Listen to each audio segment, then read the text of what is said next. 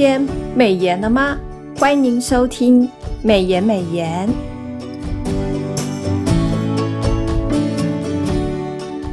今天我们要分享的金句是启示录十四章十三节：从今以后，在主里面而死的人有福了，他们息了自己的劳苦，做工的果效也随着他们。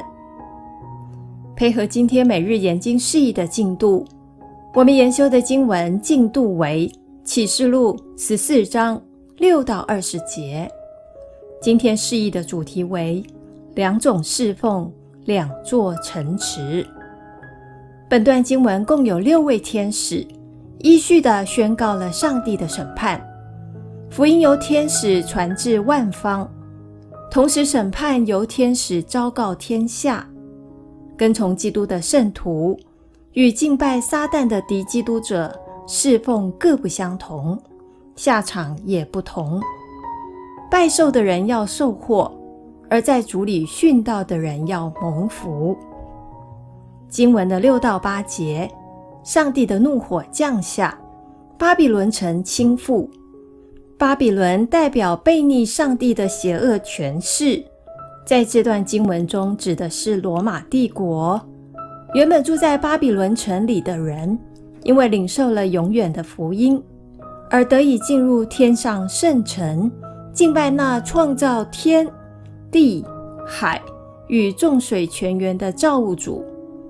至于不愿意听信福音的人，则遭受毁灭。经文的九到十三节，受了受印记的敌基督者。要与敌基督的掌权者一同接受审判，一起喝下干犯盛怒的烈酒，在硫磺火湖里遭受永刑，痛苦哀嚎直到永远。而很久持守真道、为主殉道的人有福了，因为他们已经领受圣灵的印记，专心侍奉，并且息了地上的劳苦。在天上圣城安歇。经文的十四到二十节，人子头戴金冠冕，驾云降临，天上发出号令，要求人子伸出镰刀收割，去收取成熟的庄稼，将称义的圣名收存于仓库。在此同时，手拿镰刀的天使斩除了地上的恶人。恶人如熟透的葡萄，被扔入烈怒的酒榨里碾压，所流出的血，有马的嚼环高，有六百里的远。弟兄姐妹，让我们再思想一次今天的金句：启示录十四章十三节。从今以后，在主里面而死的人有福了，他们息了自己的劳苦。做工的果效也随着他们。让我们把今天的领受和得着放在祷告当中。亲爱的天父，感谢你审判世界，你是信实公义的。你让我们明了，在真理面前，两种印记是壁垒分明。